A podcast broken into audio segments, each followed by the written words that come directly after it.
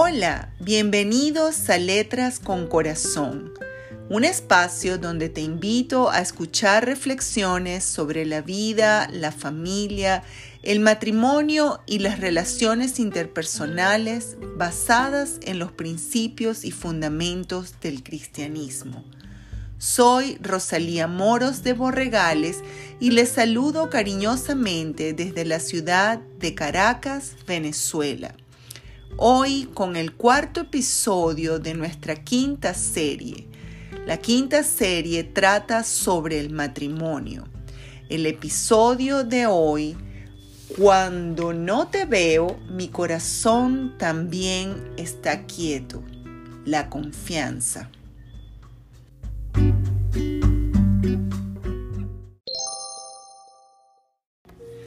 Cuando no te veo, mi corazón también está quieto. La confianza.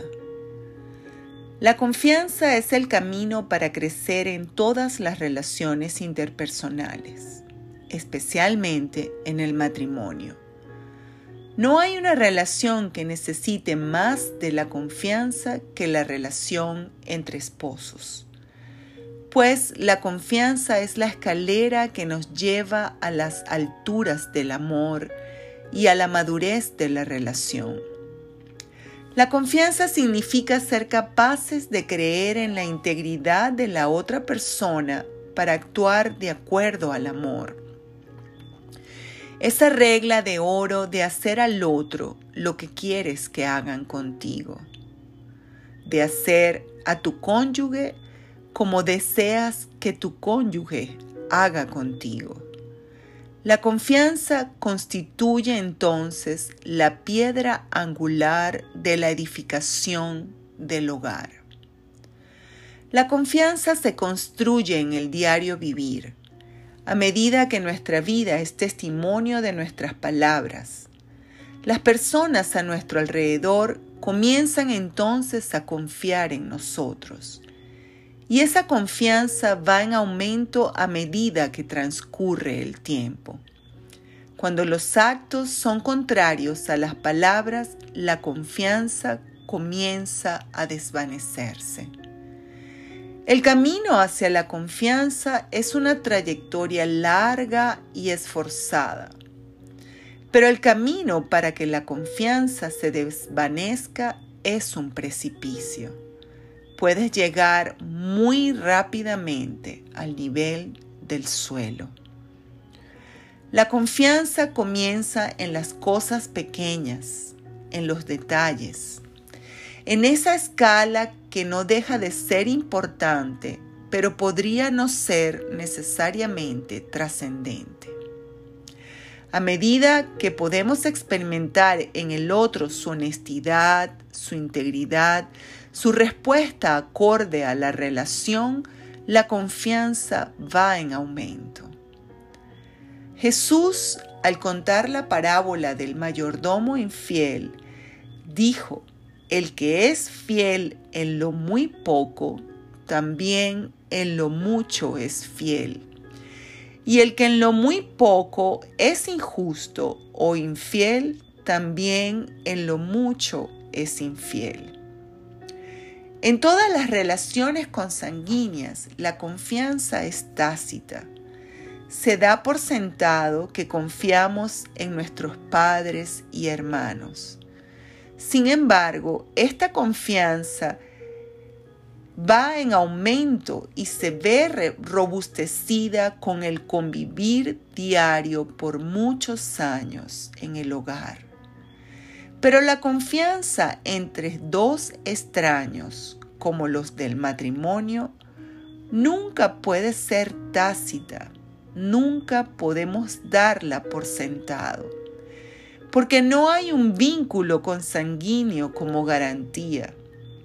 El vínculo se, establece a través de la amistad y se consolida a través de las acciones de ambas partes, honrando la relación. Entonces, formalizamos el vínculo con el matrimonio. Cuando decidimos casarnos es porque la confianza entre ambas partes ha llegado a una fortaleza de tal magnitud que las personas tienen la seguridad que pueden compartir su vida con esa otra. El vínculo establecido les confiere esa seguridad, la cual quita de en medio la angustia que produce la desconfianza de tal manera que la confianza es sobre todas las cosas seguridad. La seguridad precisamente de creer que las acciones de la otra persona honrarán el vínculo que hemos establecido. La seguridad que tengo en ti cuando estás a mi lado y también cuando mis ojos no te ven no hay sosiego más sublime para el alma que saber con certeza que nuestro amado o nuestra amada son tan genuinos lejos de nuestra vista como lo son cuando están bajo nuestra mirada. La falta de confianza en el esposo o esposa puede llevar a los conflictos más devastadores de la relación y una vez que la confianza se ha perdido por medio de la constatación de la mentira, volver a construirla es un camino muy largo y muy arduo, más que el de la primera vez. Como la confianza es piedra angular, cuando la confianza se desmorona, toda la edificación del matrimonio se viene abajo. Pero errar es de humanos, por lo que es muy probable que a lo largo de nuestra relación matrimonial pueda haber de alguna manera una crisis de confianza. Ahora, la buena noticia es que en la vida con Dios podemos reconstruir sobre las ruinas. Podemos acudir a Dios con un corazón sincero y empezar este proceso siendo guiados por Él. Entonces, para la restauración debemos seguir ciertos pasos. Primero, arrepentimiento genuino. Todo aquel que realmente quiera reconstruir la confianza con su cónyuge debe, en primer lugar, mostrar un verdadero arrepentimiento puesto que el arrepentimiento no es lo que muchos han pensado por años, cuando sus conciencias le reclaman y la culpa los atormenta. El verdadero arrepentimiento consiste en confesar la verdad, en pedir perdón y en mostrar frutos dignos de arrepentimiento, lo cual se traduce con un cambio radical de actitud. De esa actitud que de una u otra manera te condujo a la mentira, la falsedad, la deshonestidad y la infidelidad. En segundo lugar, hablar la verdad y actuar en verdad. Este puede llegar a ser el reto más difícil de asumir. Muchas personas tratan de seguir adelante guardando la basura debajo de la alfombra pueden estar guiados por el sentimiento genuino de reconstruir la confianza, de continuar adelante con la relación y hacer un cambio de rumbo con respecto a eso que trajo la ruptura de la confianza. Pero el no confesar la verdad es continuar horadando la relación. La Biblia dice que todo lo que se confiesa viene a la luz y cuando es iluminado por la luz deja de ser tinieblas.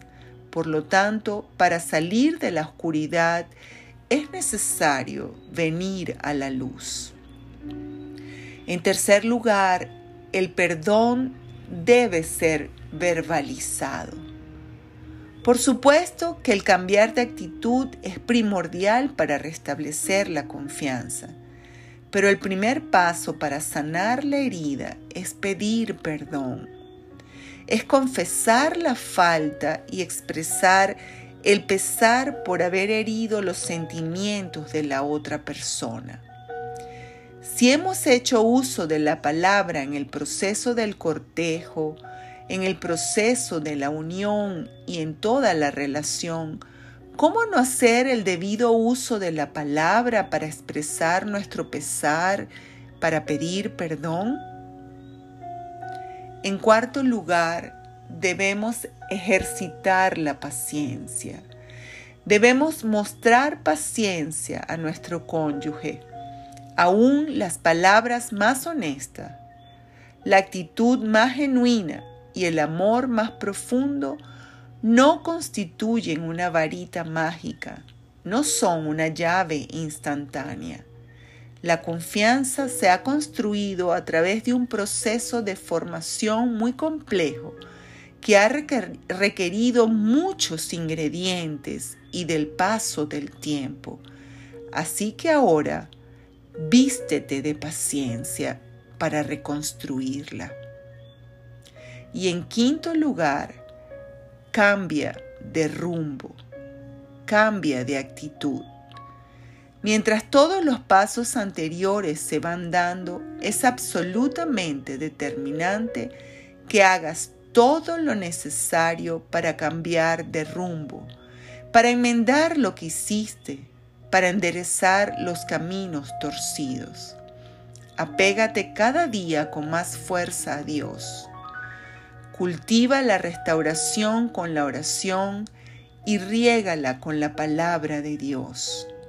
Léela, estudiala, internalízala y deja que ella te transforme. Busca al Señor de todo tu corazón y confía en Él y Él hará. Bueno es el Señor, es refugio en el día de la angustia y protector de los que confían en Él. Nahum 1.7 Para reconstruir la confianza con tu pareja es necesario confiar en Dios. Pon en Él tu confianza y déjate guiar y verás cómo el Señor cambiará el llanto en alegría, el espíritu angustiado en manto de alegría, cómo el Señor levantará de las ruinas nuevamente tu relación, como te dará belleza en lugar de cenizas, y Él enderezará los caminos torcidos de tu vida. Entonces, cuando no te veo, mi corazón también está quieto. Esa es la confianza.